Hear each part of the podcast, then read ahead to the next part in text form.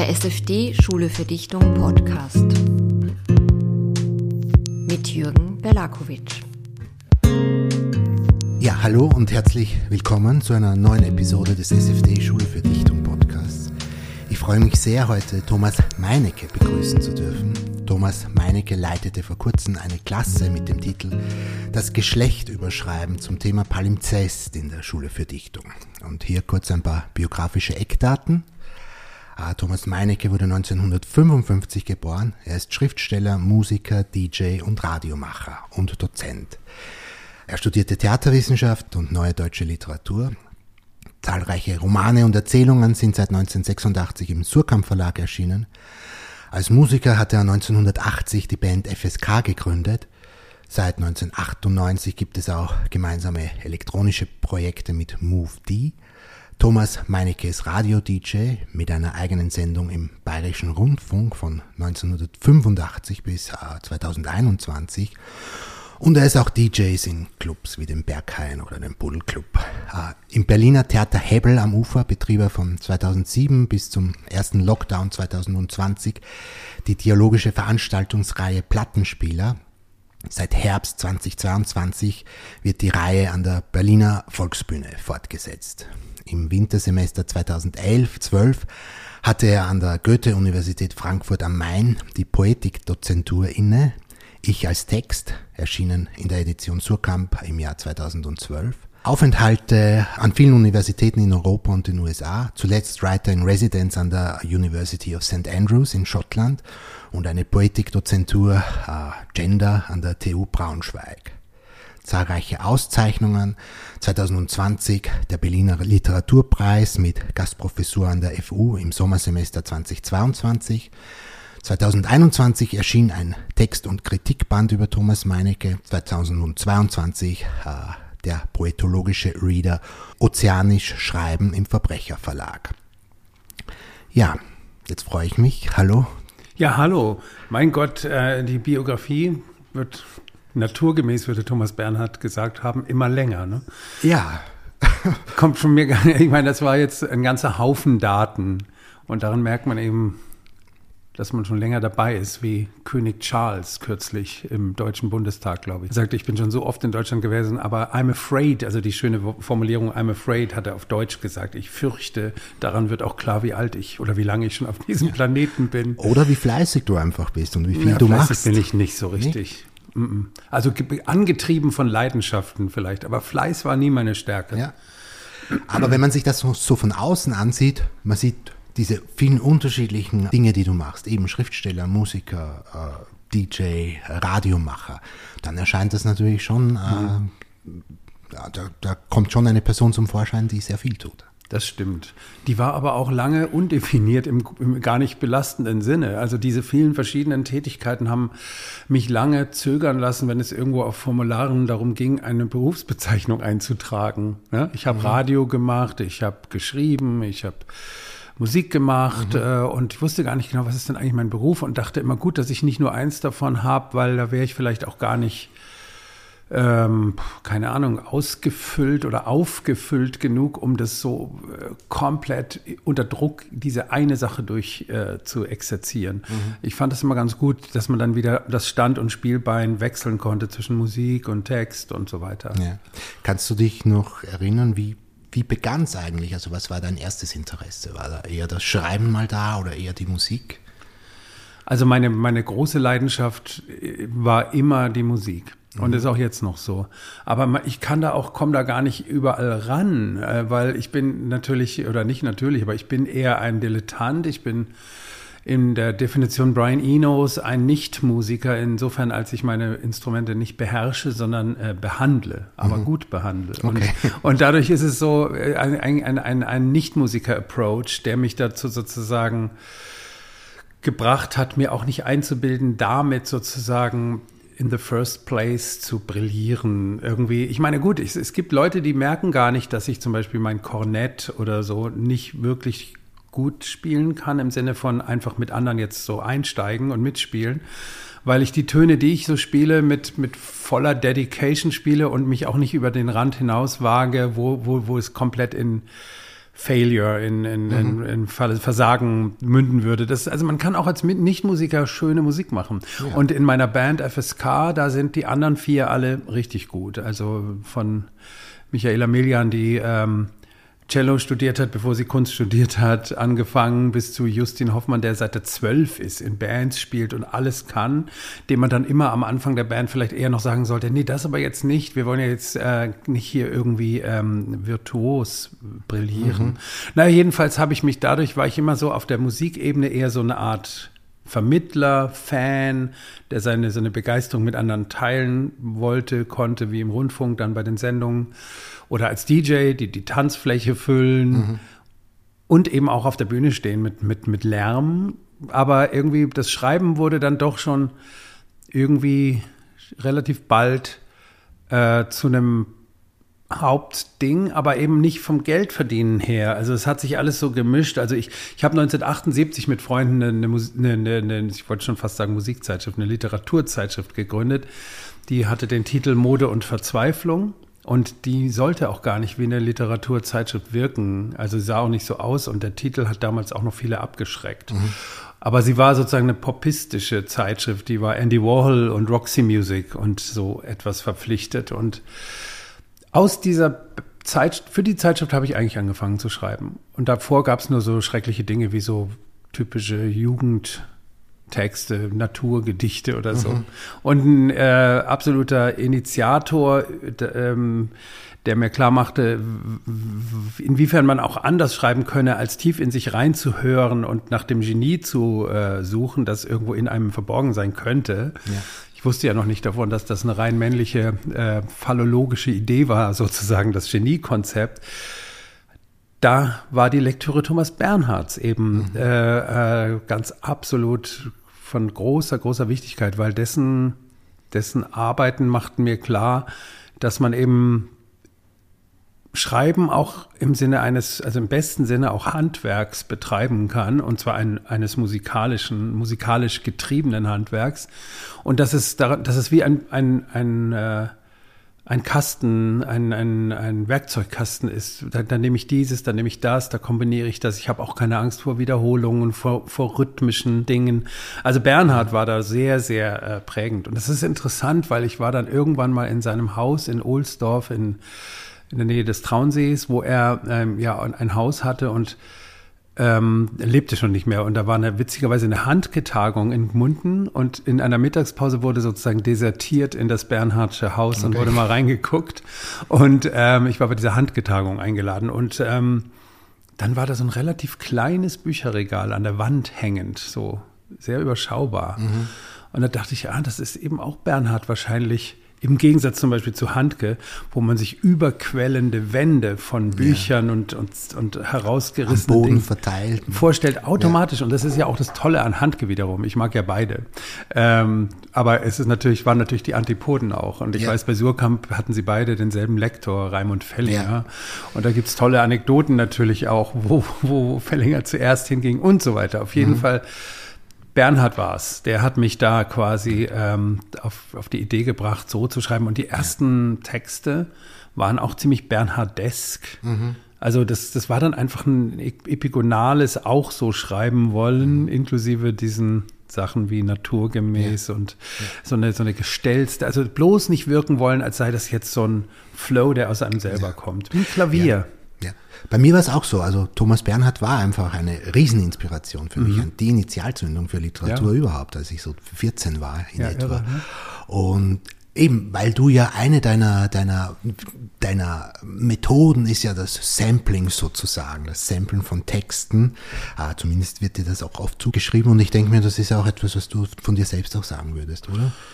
Genau, ich habe es ein bisschen inflationär oft ja. selber mal eine Zeit lang gesagt, so in den 90er Jahren irgendwie, ähm, vielleicht, dass ich so schreibe, wie, wie ein DJ Platten auflegt. Mhm. Und es wurde sehr oft zitiert und irgendwann habe ich so mich selbst ein bisschen vor dieser Selbstauskunft gedrückt. Aber mhm. in, de facto stimmt es. Es ist halt so, dass ein DJ äh, legt Platten auf, Records, wie es auf Englisch auch heißt, ja. also Daten, Akten, mhm. also vorher äh, schon verfasstes und kombiniert die auf eine Weise, ja. dass aus zwei Quellen, in der Regel zwei Plattenspieler, die man vielleicht auch gleichzeitig oder ich mache das sehr gerne, gleichzeitig laufen lässt, äh, mit dem Mischpult was Drittes praktisch rauszufinden versucht, mhm. was in den jeweiligen einzelnen Texten so noch nicht gewesen war. Ja. Und dann wird eben Kombinieren auch sehr produktiv und nicht nur einfach eine nicht nur das Zitat im Sinne eines Rip-Offs, wo man es für dasselbe verwendet, wofür der, der Original oder die Originalkünstlerin, wie auch immer, schon gestanden hatte, sondern man sollte schon was anderes daraus machen. Also beim Sampling finde ich auch ähm, die Idee, man hat es zum Beispiel in der Musik sehr oft, den Funky Drummer von, von James Brown. Und äh, man hört ihn dann auch wieder raus in Hip-Hop-Produktionen und so. Und dann ist es mir manchmal zu sehr, dass man einfach genau darauf aufsattelt, auf dem, was es sowieso schon mal bedeutet hatte mhm. oder so, in den 70er Jahren oder so. Und, und, und haut, klaut sich das eigentlich.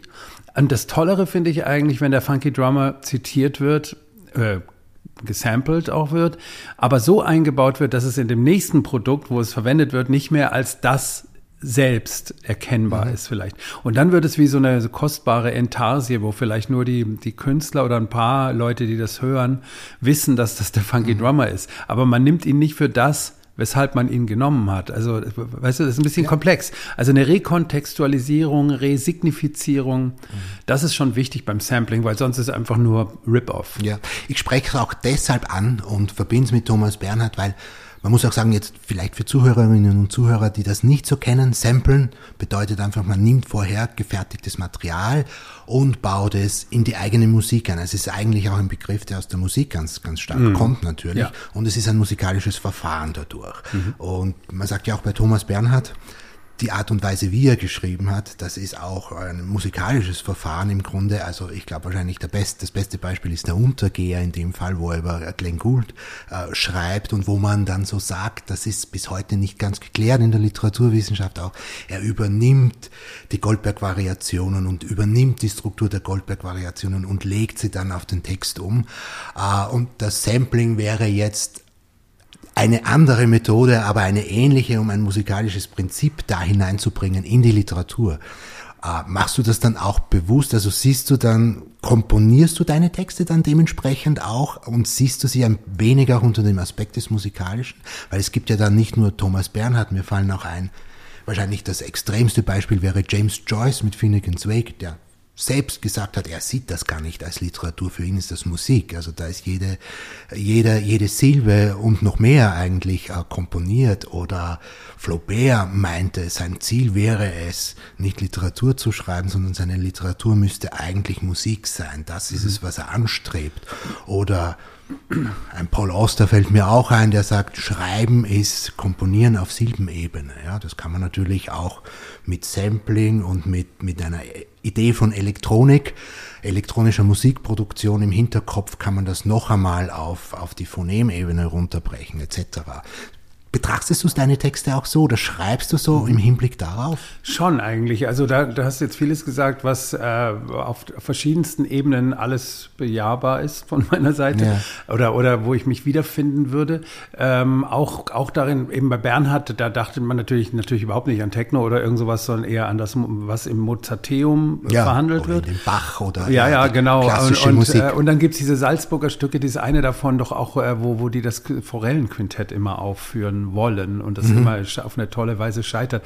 Da könnte ich mir auch vorstellen, dass das Ding in der Form des Forellenquintetts geschrieben ist, aber darüber habe ich mir gar keine ja. genaueren Gedanken gemacht. Aber der Gedanke ist schön oder der Gedanke reicht vielleicht schon, sich vorzustellen, dass das Guldstück der Untergeher wie, wie die Goldberg, äh, Guldberg, Guldberg Variationen sozusagen sind. Ähm, und äh, trotzdem geht's ja nicht nur um Musik, sondern auch so auf eine Art und Weise leitmotivisch oder äh, mit wiederkehrenden Patterns. Das kann sowohl bei der in der in der klassischen E-Musik mhm. sein als auch in Techno mhm. äh, zu arbeiten und dann aber habe ich schon als Vorbilder oft äh, tatsächlich andere Autoren auch. Also ich bin auch immer wieder ziemlich beeinflusst von einmal so zum Beispiel feministischen Dekonstruktivistinnen wie Judith Butler, aber mhm. auf der anderen Seite auch zum Beispiel Hubert Fichte, dem eher ethnografischen Belletristen, also der auch auf der Kante zwischen Ethnologie und Belletristik diese Romane schreibt, wo viele auch bestimmt wie bei meinen Romanen gesagt haben, wieso heißt denn das Roman? Mhm. Und das kann mich aber sehr stark beeinflussen, während ich dann beim Schreiben diese Texte dieser, dieser anderen Autoren, Autorinnen lese, Zum Beispiel eben Fichte, wo ich dann so ein Vorbild habe wie sein Roman Explosion. Der spielt ganz stark in, in, Brasilien, wo ich auch mal eingeladen war als Schriftsteller für ein paar Monate und dort auch schrieb, auf den Spuren von Fichte. Also ich ging sozusagen dieselben Straßen entlang die Fichte aber schon auf den Spuren wiederum seinerseits äh, von äh, Jorge Amado entlang ging oder äh, auch des, des mit ihm konkurrierenden anderen, äh, nee, nicht anderen, sondern eigentlichen Ethnologen Pierre Verger, der auch in der Favela, in einer der Favelas von Salvador da Bahia forschte. Also da hatte, da gibt es so mehrere Lasagneschichten sozusagen, wer schon auf wen drauf sich projiziert hat. Und da kann ich mich, da begebe ich mich sehr gerne äh, dann auch formal in die in das Fahrwasser. Also ich, ich bin ein dedicated Follower von mhm. von Vorbildern. Ähm, ohne das und dann fühle ich mich auch legitimiert quasi. Ich weiß noch in diesem Roman Explosion von Fichte gibt es diese völlig irre Stelle, weil er auch eigentlich so eine Art Chronist und Mitschreiber, so ein, so ein gegenwartsbezogener äh, Schreiber war, Hubert Fichte, dass mitten in diesem Roman Explosion, der allerdings auch 800 Seiten dick ist, ähm, sein ja, Sparring-Partner, äh, seine Romanfigur Pierre Verger, der Ethnologe, ähm, nach Afrika flog für ein paar Wochen, glaube ich. Oder vielleicht noch nicht mal so lange. Auf jeden Fall war der plötzlich in Afrika, um dort äh, Trommelrhythmen in Westafrika zu studieren und zu notieren und dann zu vergleichen mit dem, was in den Candomblé-Tempeln Brasiliens, also dieser afro-brasilianischen äh, Religion, stattfindet. Und dann erlebt man in dem Roman Hubert Fichtes diesen Moment, äh, das gibt's doch nicht. Meine Romanfigur fliegt jetzt nach Afrika. Mhm. Ich brauche den doch für mein Buch. Mein Buch schreibt sich doch äh, anhand äh, eigentlich entlang den, den, den Spannungen, die auch ich als Hubert Fichte mit der Kunstnamenfigur mhm. Jackie ähm, mit ihm austrage. Auch homosoziale, homosexuelle Spannungen sozusagen. Und er beschwert sich darüber, dass der jetzt da weg ist und macht dann darauf hin, also ich meine, was heißt darauf hin? Er hat sowieso immer wieder auch journalistische Arbeiten äh, angenommen, hatte dann einen Auftrag ähm, von einer deutschen Zeitschrift oder einer Zeitung, war es äh, der Spiegel oder der Stern sogar, oder die Zeit, ein Interview mit dem frisch gewählten Salvador Allende zu machen in Chile mhm. und ist dann von Brasilien nach Chile geflogen. Okay, ich habe jetzt nichts zu tun, meine Romanfigur ist in Afrika, ich fahre jetzt mal nach Chile. Und dann muss man aber als äh, Lesende äh, des äh, Romans, den wir gerade vor uns haben, 30 Seiten, ähm, sage ich jetzt mal, vielleicht sind es doch nur 25, ich weiß nicht genau, Interview mit, mit äh, Salvador Allende sage jetzt auch mal kursiv, ertragen, mhm. bevor es in dem eigentlichen Text weitergeht. Mhm. Und das fand ich auch relativ äh, anstrengend, weil ich natürlich auch darauf bran brannte, was, wie geht's denn weiter? Weil mhm. es geht ja auch in nicht komponierten Romanen, sondern die sich auf den Flow der, des, des, der Gedanken, ein Roman fleuve, eben ein fließender Roman, da ist ja auch eine unglaubliche Strömung und eine Spannung da, fand ich durch Allende ein bisschen gestört.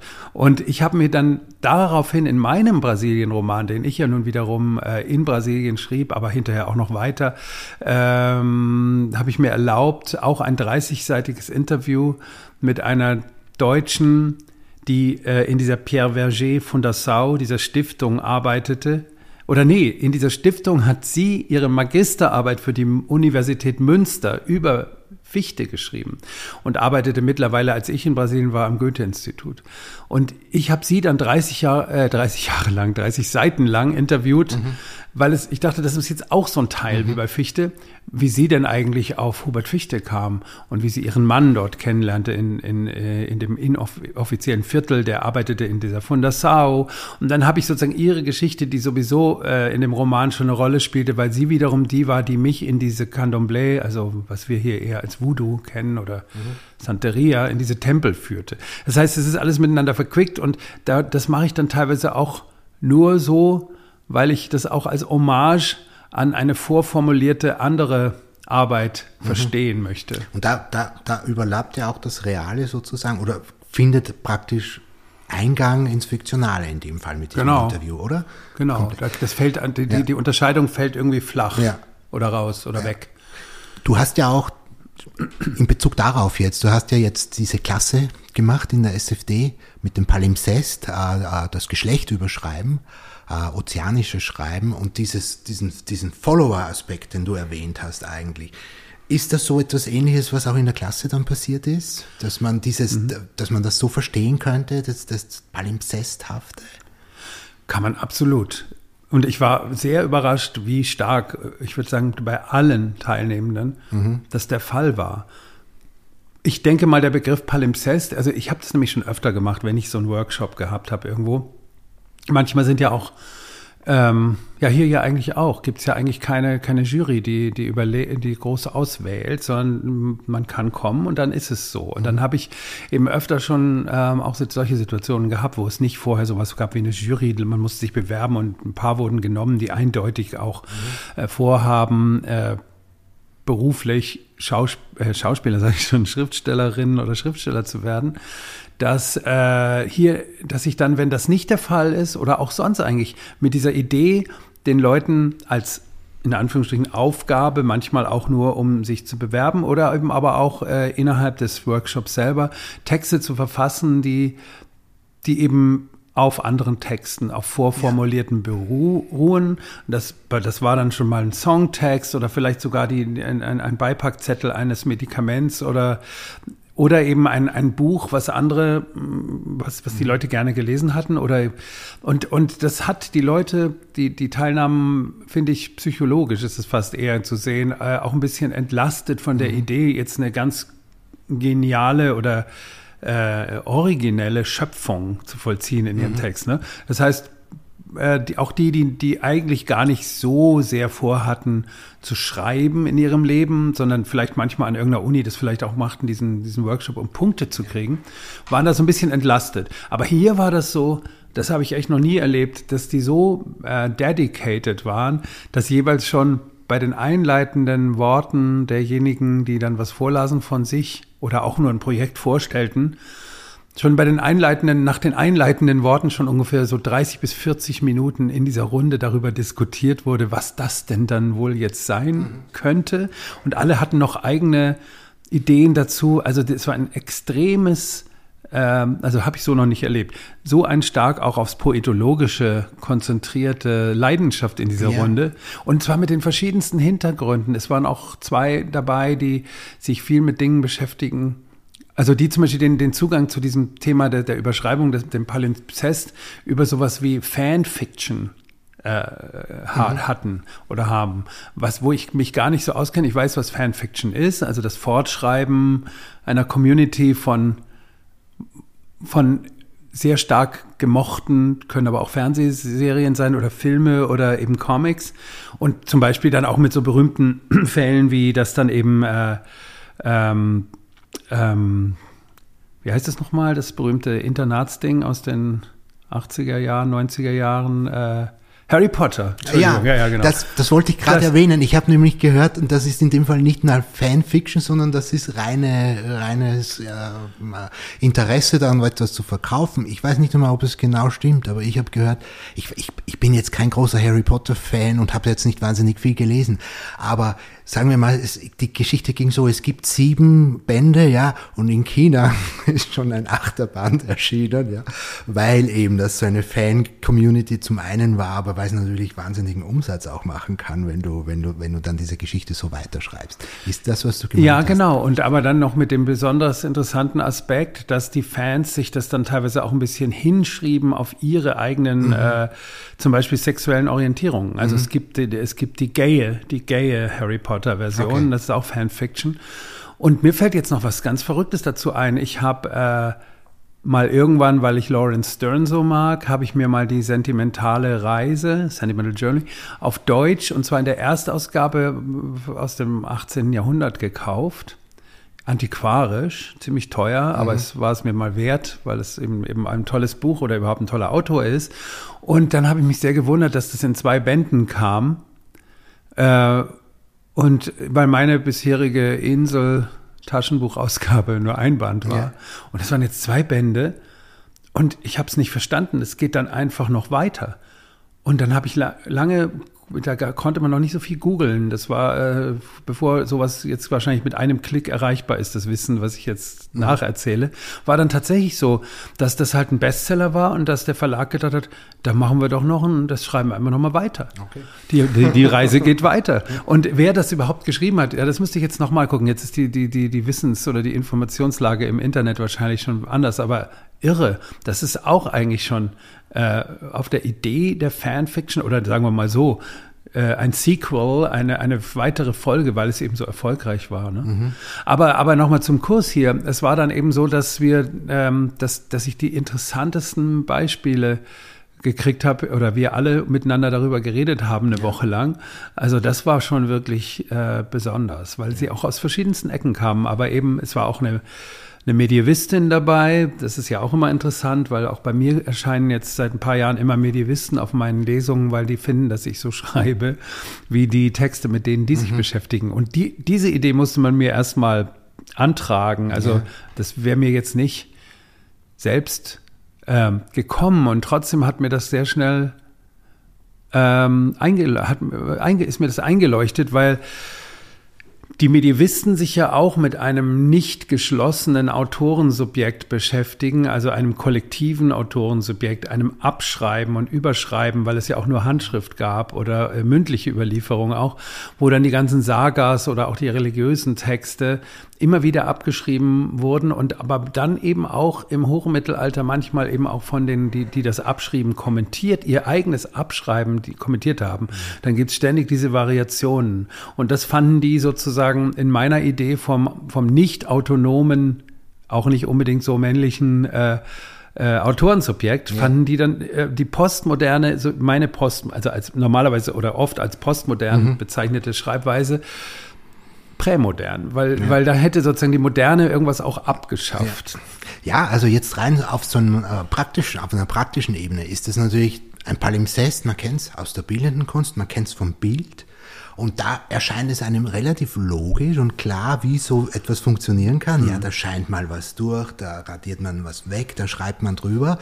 Aber wenn das Ganze jetzt auf diese Schreibebene geht und man das gedanklich irgendwie auf ganz abstrakte Art und Weise übersetzen muss und weiterdenken muss, kommen dann natürlich ganz, ganz viele andere Ebenen hinein, die sehr, sehr interessant sein können. Mhm. Was mir zur mittelalterlichen Abschreib- und Kopiersituation auch noch eingefallen ist, dass es ja tatsächlich auch ein, ein genauso ein Prozess war wie in der bildenden Kunst. Also teilweise hat man ja dann wirklich über, über einen existierenden Text drüber geschrieben, eine neue Version drüber geschrieben und auch diese Form der Idee, dass sich das ja. überlappt auf einer ganz bildenden, ganz, ganz bildhaften Ebene, mhm. finde ich spannend, aber eben wahnsinnig schwer zu abstrahieren, wenn es dann darum geht, Gedanken zu überschreiben, mit eigenen Gedanken, mit anderen Gedanken, mhm. die man von woher auch immer bezieht und dann noch einmal miteinander montiert. Ne? Wobei genau das auch Spaß macht, so die Wasserzeichen oder auch die, die, die das früher mal geschriebene durchscheinen zu lassen. Manchmal mhm. auch sogar dann ähm, noch das so, sogenannte eigene, was man geglaubt hatte, gefunden zu haben, zu ersetzen durch ein noch älteres, ähm, entsprechendes ähm, Stück. Mhm. Und das dann praktisch durchscheinen zu lassen oder, oder ja. andersrum noch oben drüber zu bügeln. Mhm. Es gibt ja wirklich in der bildenden Kunst schöne Techniken wie die Decollage oder Frottage und mhm. sonst wie. Oder eben natürlich auch Andy Warhols berühmtes ähm, Beispiel der Brillo-Box, ja. wo man irgendwie dann irgendwann mal gelernt hatte, was ich auch jedenfalls durch dekonstruktiven Feminismus gelernt hatte, dass es gar kein Original gibt, sondern mhm. es gibt eigentlich nur immer Überschreibungen und ähm, oder ich will jedenfalls von dem Original nichts wissen. Mhm. Ich will eigentlich von einer Vordiskursivität gar nichts wissen. Mhm.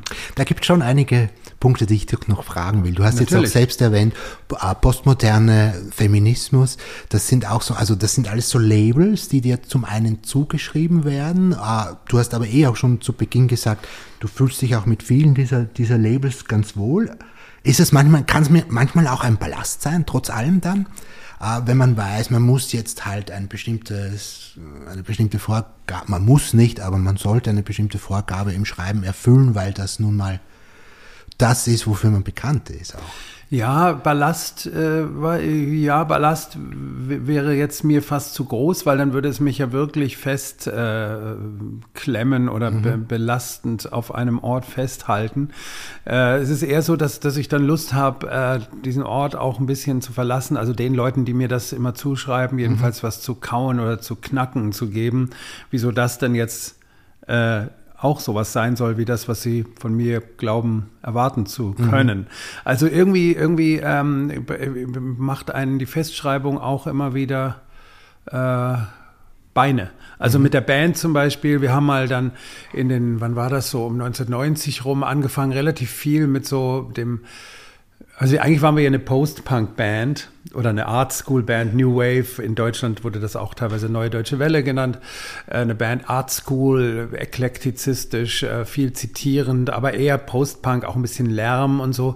Und äh, irgendwann haben wir dann aber angefangen, weil uns auch so zuge dichtet worden war, das sei so eine sehr intellektuelle Angelegenheit, fast wie eine Vorlesung, so ein FSK-Konzert, haben wir angefangen, so lower-kodierte Musik zu appropriieren, Country and Western, Walzer, Polkas, ich habe Jodeln gelernt. Mhm. Wir haben äh, irgendwie dann auch Platten, drei Alben in den frühen, in der ersten Hälfte der 90er Jahre, drei Alben in den USA aufgenommen. Also in den 80ern waren wir viel in England, in den 90ern plötzlich in den USA drei Alben aufgenommen, wo wir so ein sogenanntes transatlantisches Feedback wie wir es nannten, vollzogen haben, indem wir zum Beispiel Jodler von Cowboys übernommen hatten, Polkas und Walzer von den slowenischen oder polnischen Bands in Cleveland oder Chicago äh, oder böhmische Bands aus Texas. Also praktisch diese Formen, die, die aus der alten Welt in die neue ge gegangen war, gekommen waren und dort aber auch modifiziert wurden. Also diese Chicagoer Polka-Bands haben oft zwei Drummer und klingen eher wie die Pokes. Mhm. Ne? Also, also die Pokes haben, glaube ich, keine zwei Drummer, aber haben ja. einfach ein, ein Beat, ein, ein, was Wildes. Das haben wir dann so zurückgefüttert nach Deutschland. Das hat uns total Spaß mhm. gemacht, weil wir auch dachten, man gibt jetzt auch dem dortigen Publikum ein bisschen was in die Hand, was wir da so machen. Die Lieder waren oft GI-Songs, auch das ging in den 80er Jahren schon los, dass wir in England, als wir viel in England spielten, John Peel, der berühmte DJ, hat uns immer eingeladen mhm. und da haben wir mal angefangen, auch ähm, nicht nur unsere eigenen Songs, die immer auf Deutsch sind oder waren, ja eigentlich sind, äh, sondern Covers, die englischsprachig sind, zu, zu spielen. Und da hatten wir dann oft so GI-Songs, wo immer das Wort Fräulein meistens sich auf ja. Rhine reimt. Dann ja. musste selbst Munich on the Rhine liegen, weil die nächste Zeile ja wieder ein Fräulein brauchte. Mhm. Und das sind natürlich totale Missverständnisse, die auch toll sind in, in ihrer ja. Das sind produktive Missverständnisse zum Teil. Da haben wir uns darin bewegt und dann fing, kam plötzlich im Rolling Stone oder im Musikexpress oder in beiden, kam dann so Mitte der 90er so ähm, ein Lob, das uns sehr nachdenklich stimmte. Das sagte, ah, die machen jetzt so richtig authentische Musik. Äh, und die arbeiten mit unserer Identität, der europäischen, der deutschen und so. Und dann haben wir gedacht, nein, das war aber nicht unsere Idee gewesen. Wir wollten ja eigentlich auf die Gemachtheit und die Künstlichkeit und die Absurdität auch teilweise dieser Formen äh, hinweisen als gemachte Sachen. Ja. Und plötzlich galt das als echt und Roots. Und dann haben wir schlagartig um, umgeschlagen, also in der Band jedenfalls dann, äh, haben dann Platten rausgegeben, die auf Techno-Labels erschienen, haben nur instrumental gespielt. Es gab gar keine richtigen Songs mehr in dem Sinne. Es gab eher nur die, die Patterns, also die, die, die, die, die Struktur eigentlich von, von Techno. Oder auch Post-Rock war damals so eine Sache, die in den mittleren 90ern aufkam. Das heißt, ab und zu schlägt man, und das tue ich vielleicht auch mit den Büchern, also nicht ganz so radikal, aber auch mal einen Haken, um äh, der Festschreibung durch andere nicht auch irgendwie so leicht dämmernd zu erliegen. Mhm. Aber es gibt schon so einfach Konstanten, die durchgehen. Also für mich ist einfach seit Mitte der 90er Jahre die Prägung durch durch eine, also meine Repolitisierung durch, durch feministische Dekonstruktion, die hält an. Also das ist noch da. Und da, auf dieser Folie schreibe ich auch weiterhin die Bücher, aber ich habe keine Lust, jetzt jedes Buch in so einem Hipster Kontext anzusiedeln. Also das nächste spielt mhm. im Odenwald und ist von daher sehr abgelegen positioniert, aber es fängt an vor dem vor dem Lieblingsort von, von äh, Theodor W. Adorno, dem Hotel zur Post in Amorbach. Das heißt, es wird da wieder so ein es wird nicht unbedingt das erfüllt. Im nächsten, im letzten Buch ging es noch ganz stark um sowas wie Androgyne oder äh, Transgender Models in der Modeszene. Mhm. Das ist jetzt im, bei dem neuen eher durch so etwas wie auch ähm, ja, Märchen und Sagas natürlich. Mhm. Da sind wir wieder bei dem mittelalterlichen Aspekt auch. Äh, nicht wirklich ersetzt, aber es wird irgendwie an was anderem Ähnliches gefunden. Ja. Dazu habe ich Lust immer. Ja. Ja, ähm, du wirst bezeichnen und bezeichnest dich auch selbst als Feminist. Und ich habe jetzt vor kurzem erst einen Film gesehen, auch wieder, der jetzt aktuell ist, Feminism What the Fuck. Äh, mhm. Katharina Mückstein, der ist ganz neu rausgekommen. Mhm.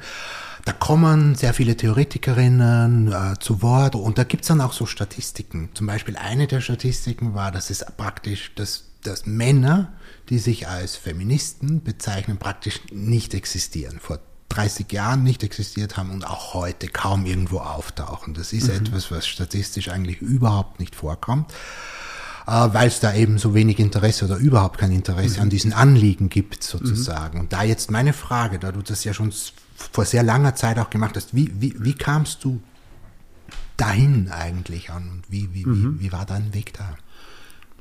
Es war wirklich so, das, also ich meine, ich hatte zum Beispiel schon äh, in den 70er Jahren in, in der Bundesrepublik Deutschland, in Hamburg, eine sehr, sehr gute Deutschlehrerin. Und dieser Deutschleistungskurs beinhaltete nicht nur, dass wir zum Beispiel den Abriss der Psychoanalyse von Freud lasen und äh, Literaturwissenschaft äh, eher Georg Lukács äh, folgte, also mhm. marxistisch. Wir lasen auch äh, Simone de Beauvoir. Das andere Geschlecht, mhm. das zweite Geschlecht, wie es auf dem Französischen eigentlich besser heißt. Ähm, und es wurde uns so klar gemacht, Marxismus, Feminismus, Psychoanalyse, das sind Dinge, mit denen ihr euch als Deutschschüler und Rinnen beschäftigen solltet. Also das war schon mal eine ziemlich, und meine Mutter hatte übrigens auch Simone de Beauvoir gelesen und meine Mutter hat aber auch Virginia Woolf gelesen und äh, Vita Sackville West und äh, Colette auch. Und also sie war immer schon, also meiner Mutter habe ich schon immer in, bin immer schon ähm, eigentlich als Jugendlicher in Frauenbuchläden oder das ist ja das Verrückte. Es war ja so Special Interest, sozusagen alles, was irgendwie queer war. Also ich ging auch als heteronormierter äh, Schuljunge äh, immer äh, in Hamburg in, in schwulen Buchläden äh, um sowas wie Rosa von Braunheims Sex und Karriere zu kriegen oder auch Hubert Fichtes Bücher mhm. äh, bis hin zu Oscar Wilde. Und wenn man die interessanteren Kataloge von Andy Warhol äh, suchte, dann war das in der schwulen Buchhandlung. Mhm. Völlig verrückt heute, nicht mehr so direkt vorstellbar.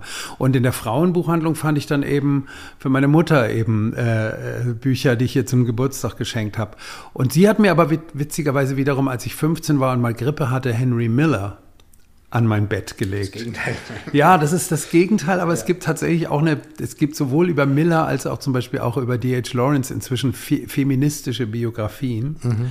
Aber das ist ein bisschen so wie dann auch, ich glaube, wer war das noch? Doris Akrab, glaube ich, in der Taz oder so, der dann plötzlich gesagt hat, Michelle Welbeck ist auch ein Feminist, was er definitiv nicht ist. Ja. Auf jeden Fall, ähm, äh, gibt es die Möglichkeit, also Henry Miller auch ein bisschen wegzulesen von dem, sexistischen. Weil ich weiß noch, dass, dass, dass ich durch Henry Miller auf, darauf gekommen bin, D.H. Lawrence zu lesen, aber auch Rimbaud oder Jean Genot oder äh, Blaise Sandra. Alles Namen, die ich äh, aus, Miller, aus Miller rausgeholt habe. Er hatte so dieses wahnsinnig mitreißende, äh, orgiastische, leb lebensfrohe Ding. Das hat mich sehr beeindruckt. Witzigerweise, ja genau. Das war auch meine Mutter auf jeden Fall. Ähm, war es dann so, dass, dass ich schon wusste aus eigentlich Simone de Beauvoirs Buch, dass, ähm, dass da ein Problem liegt. dass es diese zwei Geschlechter, wie sie denn eben verabredet sind, so gibt und dass die Frau immer das Le Deuxième Sex ist, das zweite Geschlecht, das Nachgeordnete. Und dann kam aber irgendwie, war ich doch auch eher so klassisch links sozialisiert, also äh, eigentlich in meinem Fall sogar anarchistisch. Äh, das war sozusagen mein Ideal, das kam auch ein bisschen durch Miller und so. Da mhm. gab es eben auch so, so irgendwie ging es dann für mich relativ leicht zu Kropotkin rüber und Bakunin und äh, Durruti, Spanische Revolution. Ich bin sogar von Hamburg nach München gezogen, weil es in München mal eine anarchistische Räterepublik für ein paar Monate gab, was es ja sonst nur auf der ganzen Welt in Barcelona mal gab. Mhm. Ich hatte so eine, so ein, so ein, war so Feuer und Flamme im wahrsten Sinne des Wortes für, für Anarchismus und war eigentlich ein, ein richtig war einfach linksradikal in so einer bohemistischen Spielweise, was ja auch in München leicht äh, äh, zu finden wäre. Du wärst 1917 in München, vielleicht hättest du in ein Café gehen können, wo, wo sowohl Lenin als auch Gustav Landauer und aber auch Duchamp beim Café gesessen hätten. Ne? Also ist eine interessante Melange in, in, in München. Gut, ich war jedenfalls so und zog dann nach München, genau, und, und dann können wir einen größeren Schritt machen als die Wiedervereinigung, die sogenannte in Deutschland lief und plötzlich das Rechts-Links-Denken so gar nicht mehr eine Zeit lang jedenfalls so funktionierte, wie es funktioniert hatte, und man plötzlich äh, sozusagen ein, ein Proletariat, das rechtsradikal geworden war, erleben musste und so weiter. Ähm, da habe ich mir irgendwie eine Repolitisierung, habe ich dann gefunden, tatsächlich Mitte der 90er Jahre im in den, in den, in den wegweisenden neuen, noch relativ neuen Texten der Gender Studies und allen voran mit den Texten von Judith Butler, die eben klar gemacht hat in ihrem Klassiker Gender Trouble, äh, dass wir eben äh, keine Männer oder Frauen sind, sondern dass das eine, eine Tätigkeit ist, eine Handlung. We're doing Gender. Also ich tue ein Mann sein und bin gar keiner. Das habe ich bei ihr gelernt.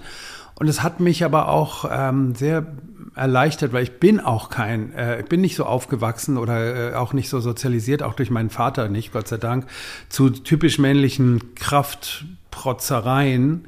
Ich habe mich bis heute noch mit niemandem geprügelt zum Beispiel, aber ähm, ich war sozusagen auch jetzt von daher nicht so der typische Junge, aber ähm, habe das aber auch nicht so richtig theoretisiert in Frage gestellt, warum das alles so ist und wieso es eigentlich so schwieriger ist, ein Junge zu werden, ein Mann zu werden, als ein, äh, als ein, als es ähm, als man sich das so vorstellt, weil, weil der Mann ja der Privilegierte in dieser Gesellschaft ist, ist es trotzdem schwer eigentlich, weil, weil es ist ein unglaublicher Druck da, Leistungs- und Aggressionskämpfe. Den, das, da habe ich mich nie wohlgefühlt und hatte immer auch ein großes Fable ähm, für queere Subkulturen, ob das jetzt irgendwie Vaudeville ist, Mae West, äh, Minstrelsy, Disco, mhm. David Bowie, Roxy Music, ähm, dann später so diese, diese Underground-Dance-Sache, als Disco wieder Underground ging und man dann Vogue ging in so Tempeln wie der Paradise Garage und so in New York erlebte. Das heißt, ich war immer so ein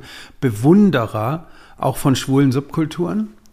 Ich habe dann immer gerne das Wort äh, benutzt und tue es auch immer noch ganz gerne, sagen, ich bin ein I'm a Fag-Hag. Das ist eigentlich das Wort für ähm, Leute, in, ich sage jetzt mal bewusst Leute, erstmal, gleich dann nicht mehr, äh, die, die schwule Freunde auch haben, ohne schwul zu sein. Also, aber da sind eigentlich Frauen damit gemeint. Und ich habe das als sogenannter Mann oft gesagt und dann wurde mir immer gesagt, nein, du bist kein Faghack, du bist ja, du bist ja keine Frau. Ja, dann will ich aber lieber äh, eine Frau sein, als kein Faghack sein dürfen. Es gibt, komischerweise war das nicht vorgesehen, dass ein heteronormierter äh, Mann ähm, schwule Freunde hat. Mhm. Das sind Frauen, die das haben. An solchen Sachen bin ich seltsam, dann mal ne? seltsam, ja. ja, ja, genau. Aber das hat sich jetzt ein bisschen ver ver verbessert. Auf jeden Fall äh, habe ich immer afroamerikanische Kultur sehr bewundert für was Ähnliches. Eigentlich immer Kultur von Marginalisierten, also auch, auch Frauen, mhm. also Frauen, die nicht queer sind, äh, haben schon in dem 18. Jahrhundert tolle, subversive ähm, Kulturtechniken wie den Briefroman entwickelt, aber auch nur, weil sie das, den eigentlichen Roman ja nicht schreiben durften. Und dann ist für mich auch was Vorbildliches, diese Frauen, also die Günde Rode, mhm. Bettina von Arnim und äh, äh, Rode, die haben ja was aus der Notsituation, aus der, dem Unterdrücktsein tolle Kunstformen entworfen. So mhm. kann man es auch sagen und hat es auch die schwule Subkultur seit über 100 Jahren getan. Mhm. Und Afroamerikaner, die eben diese, durch ihre postkoloniale eigene Geschichte ja irgendwie auch irgendwie dazu gezwungen waren, so ein, so ein uneigentliches Sprechen zu entwickeln, das Signifying, das versteckte Sprechen, was eben die, ja. die Kolonialherren nicht verstehen würden. Und das sind alles meine großen Vorbilder, Schwule, Schwarze und Frauen. Und, äh, und, und daraus kam dann irgendwie sowas, wie dass ich dann bei der, bei der Lektüre von Butler dachte, ähm, da finde ich mich wieder. Also im Sinne schon als Angehöriger des, des Verursachergeschlechts, also der Bösen, weil ich ja auch dazu gehöre quasi.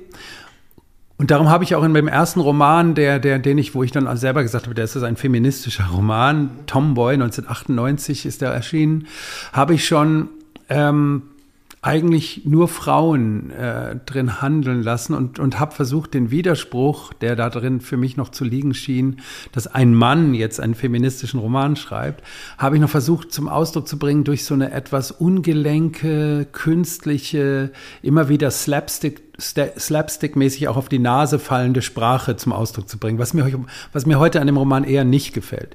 Der ist mir zu witzig. Aber in diesem Witz lag, äh, ist aber mein einziger Bestseller quasi, äh, aber in diesem Witz lag äh, immer auch die Verlegenheitslösung, diese Differenz zu markieren, da schreibt jetzt ein Mann diesen Roman.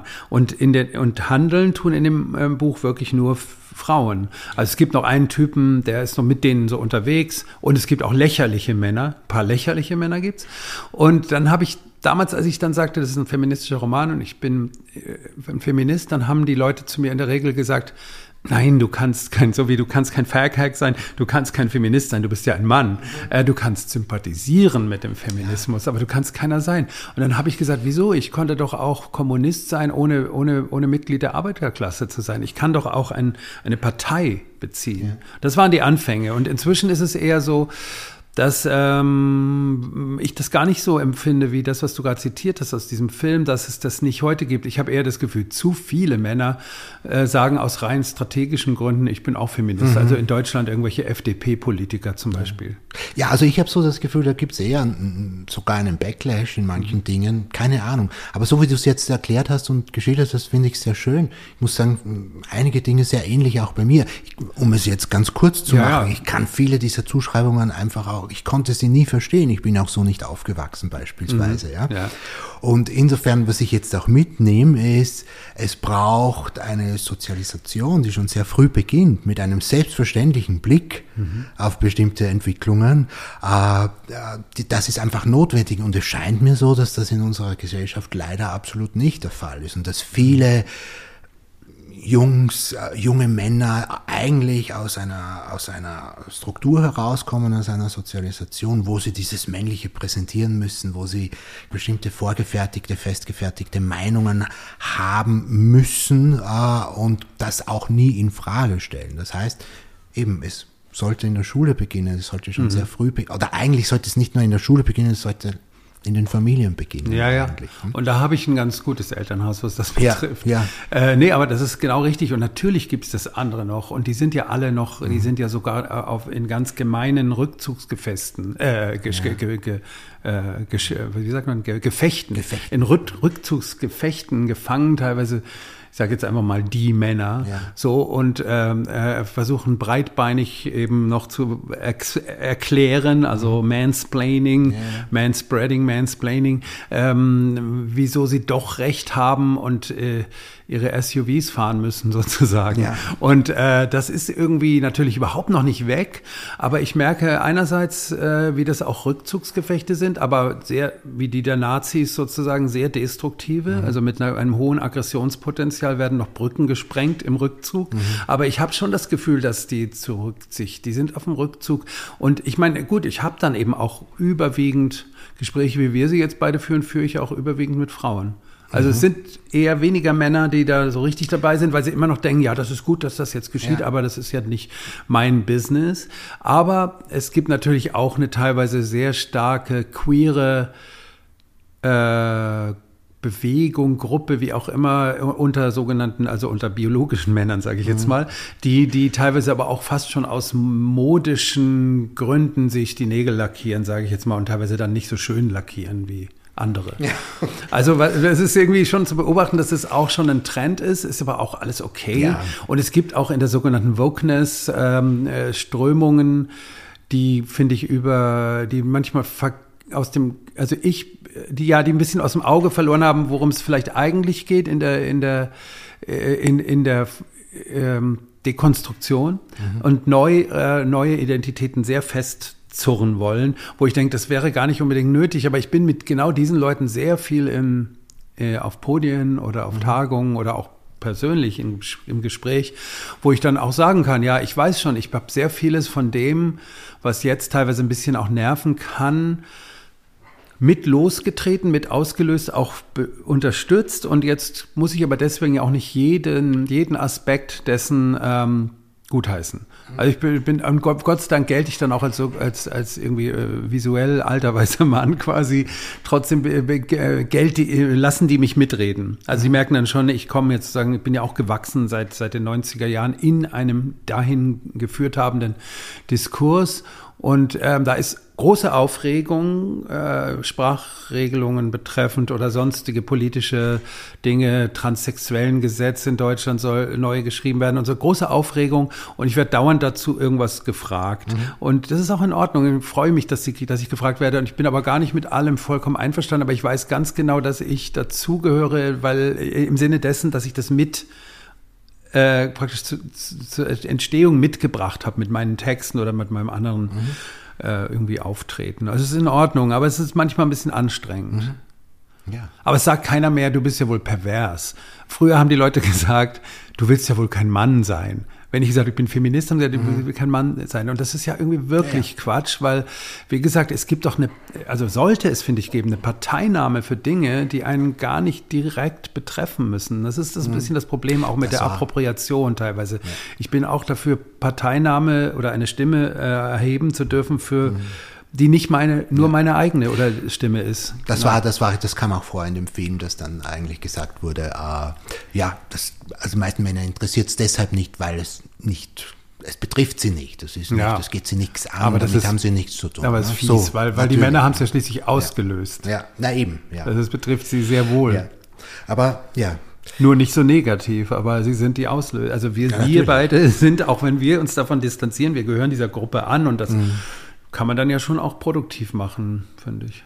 Absolut, aber eben, das ist halt so, das ist halt so, was rauskommt, wenn man dann fragt. Ich weiß schon. Ja, so. ja. ja. ja, vielleicht noch eine letzte Frage, eine große, aber vielleicht doch. Ähm, was bedeutet Postmoderne für dich zum einen und wie hat sich dieser Begriff verändert? Also für mich hat er sich zum Beispiel ganz, ganz stark in meinem Denken verändert. Ich bin auch sozialisiert worden damit in den 90er Jahren auf der Universität.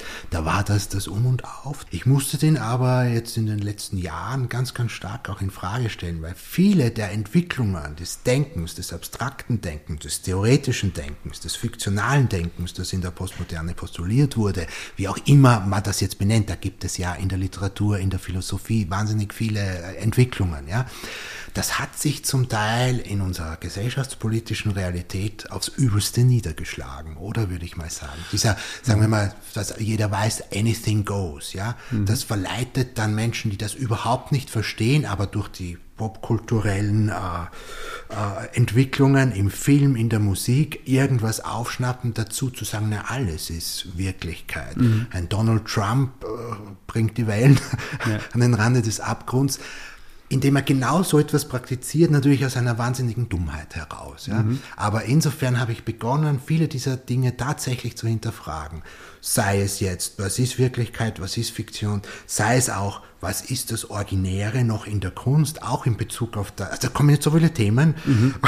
Ja. ja, aber verstehst du, was ich meine? So diese, wie ja. hat sich der für dich auch verändert? Also ich, ich benutze ihn gar nicht sehr oft. Das ist eher immer ja. eine Zuschreibung, die mir jetzt neuerdings eben oft eher noch äh, widerfährt im Sinne von Prämoderne. Also dass man dann eher sich Gedanken macht, was hat denn die Moderne eigentlich gemacht? Was hat denn der Buchdruck eigentlich auch?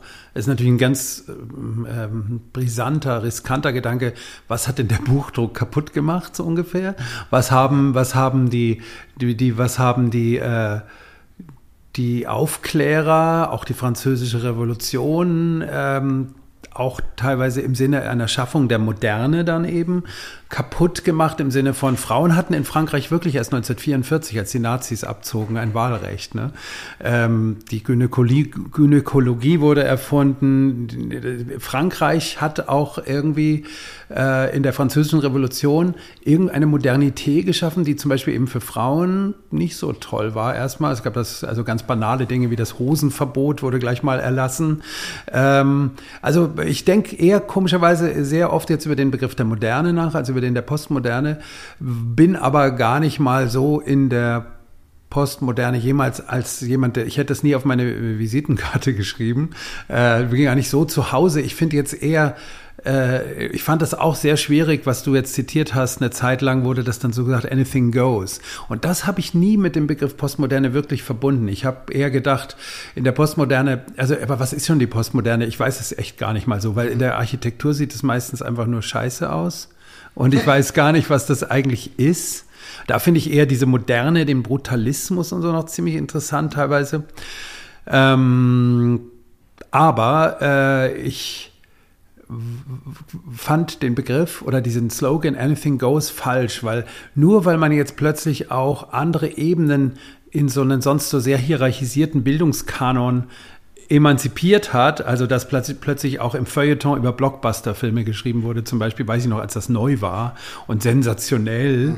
ist natürlich ist inzwischen auch eine gewisse Hinfälligkeit, oder relativ bald wurde das so hinfällig. Ja, ja, eben. ja. Aber ich, dieses generelle Anything Goes fand ich immer falsch, weil ich dachte immer, dass die Postmoderne noch mehr differenziert, noch mehr distinguiert dirigierter Distinktionsmoves vollzieht. Es wird alles immer komplexer. Die, die kleinsten Unterschiede werden ganz wichtig. Mhm. Dann habe ich das nie als so ein Anything Goes empfunden. Und das fand ich war auch immer mein, mein, mein Feindbild. Die Leute, die sagen, ja, jetzt ist das eben so schön dass ja alles geht, ist, finde ich, das ist eben falsch. Also fand ich immer schon falsch. Und insofern habe ich mich vielleicht, weil es oft mit dem Begriff Postmoderne, weil oft es sogar als postmoderne Beliebigkeit mhm. galt, ne, ja. als Terminus, fand ich, hatte ich mich nie wirklich damit angefreundet, diesen, äh, gefreundet, diesen Begriff auch selber so richtig für mich mit einzubauen. Ich, aber klar, also ähm, irgendwann muss die dann ja auch mal vorbei sein, die Postmoderne. Oder wie oft mit den Postsachen. Postfeminismus ist natürlich trotzdem Feminismus. Mhm. Und ähm, sogenanntes postlinkes Denken sollte meiner Meinung nach erst recht linkes Denken sein, weil es nur das alte linke und weich gewordene ersetzt. Insofern ist es immer so ein bisschen schwierig mit der, mit der Silbe Post. Aber ich finde eher, dass man über die Moderne interessant nachdenken kann. Also ich meine, man kann über alles interessant nachdenken. Mhm. Ja, dann vielleicht die letzte Frage noch. Zukünftiges? Was planst du? Ich schreibe schon seit ähm, mehreren Jahren an dem nächsten Roman, der eben, wie gesagt, aufmacht vor diesem Hotel, wo die Familie Adorno, Adorno mit seinen sogenannten zwei Müttern, mhm. Tante und Mutter, immer Urlaub machte. Und den Ort, den er noch in Traumprotokollen aus Kalifornien als sein Traumort äh, beschreibt, da geht dieser Roman los. Und ich habe so Lust, eigentlich in dem Roman mich jetzt mal mit Adorno anzufreunden, weil ich bin mhm. eher so ein Walter Benjamin. Leser. Mhm. Das ist leichter als Popist, weil Benjamin hat so die ganz große Urbaustelle meines ganzen Denkens äh, praktisch schon beschrieben in seinem Passagenwerk, wo er Baudelaire lesend eigentlich die, die Anonymität, das Nachtleben, das künstliche Licht und all diese, die Schminke und so weiter mhm. äh, gefeiert hat. Das ist für mich so die, und, und, und all das hat Adorno ja nun wirklich erst äh, auf den dritten Blick mit drin und auch Adornos ähm, Jazz nicht mögen und so. Ich war immer eher so bei, bei Benjamin. Mhm. Aber ich habe gedacht, das kann doch nicht wirklich, das kann nicht der, Letz-, der Weisheit letzter Schluss sein. Und lese ihn jetzt also meine Romanfiguren und ich lesen jetzt Adornos äh, negative Dialektik mhm. zum Beispiel. Aber in diesem Odenwald spielen eben auch diese Nibelungen, Saga und Feenmärchen und äh, viele Dinge, die in meinen anderen Romanen eine Rolle spielten, wieder eine Rolle. Und ich habe das Gefühl, oder hat es auch meinen Lektorinnen schon gesagt, ähm, das werden mehrere Bände wahrscheinlich werden. Und ob man das den Leuten jetzt verrät, oder jeder einfach dann so abgeschlossen da liegt und dann kommt einer und die Leute merken zwei Jahre später, ah, das sind ja wieder dieselben Leute, wir sind ja immer noch im Odenwald, das muss man mal sehen. Mhm. Auf jeden Fall habe ich, geht da, man muss sich bei mir immer den Arbeitstisch so vorstellen wie die Skyline von Manhattan. Ähm, lauter okay. Türme von Büchern, wo ich mal an den gehe, mal an den, dann da wieder. Also das ist das DJ-Bild natürlich mhm. nach wie vor, sich zu bedienen ja. aus wie aus Platten, jetzt aus Büchern, Records. Mhm. Ähm, und ich habe schon über 300 Seiten von diesem ersten Band geschrieben. Und es geht jetzt darum, ich habe jetzt gerade gesagt, ich möchte dieses ganze Jahr noch dran schreiben, mhm. weil ich glaube, es ist ganz sinnvoll, dann schon ein bisschen über den Rand, den Cliffhanger praktisch nicht als Cliffhanger da stehen zu haben, sondern eigentlich schon ein bisschen weiter zu wissen und dann aber abzugeben. Aber es macht irre Spaß. Ich bin ein bisschen verlangsamt worden durch den Lockdown in der Zeit auch mein Vater starb und ich musste die sogenannte Trauerarbeit und auch Auflösen meines Elternhauses und so vollziehen. hat dazu geführt, dass ich jetzt zum Teil auch in Marseille wohne, was sehr toll ist. Was schön ist, ja. Ja, also genau, ich mache von der, von der Band wird es ein neues Album geben, das ist sozusagen schon im Kasten und ja. Okay. Ja, freue ich mich schon auf Adorno. Interessiert mich sehr. Ja, erzähl, wie ist es bei dir? Kannst du das auch noch mit sagen, kurz? Wir sprechen ja miteinander. Ja, wie es bei Wie ist mir, es bei dir und wie es bei Adorno? mir Wie halten. Sie es mit Adorno? Ja, ich finde schon einige der Ansätze sehr, sehr interessant. Also Mhm. äh, für mich ist es dann so, da wo, eben da, was ich gerade eben auch ein bisschen gefragt habe mit der Postmoderne, diese Entwicklung, da kommt mir dann manchmal Adorno auch in der einen oder anderen Form unter, weil ich mir denke, Mhm. da hat er dann schon auch wieder recht gehabt mit seiner Kritik an bestimmten Entwicklungen. Ja. Äh, und insofern finde ich es spannend, das zu lesen und dann mir Mhm. Ideen zu holen, eigentlich auch immer wieder. Schön. Ja, ja, äh, vielen Dank. Es war ein super Gespräch, hat mich sehr gefreut. Ging mir auch so, danke. Und auch vielen Dank den Zuhörerinnen und Zuhörern mm, und noch einen schönen Tag und bis zum nächsten Mal. Ciao. Ciao. Sie hörten den SFD Schule für Dichtung Podcast. Konzept, Tontechnik, Musik und Moderation Jürgen Berlakovic. Produktion Schule für Dichtung in Wien. Die Schule für Dichtung wird unterstützt vom Bundesministerium für Kunst, Kultur, öffentlicher Dienst und Sport und von der Kulturabteilung der Stadt Wien.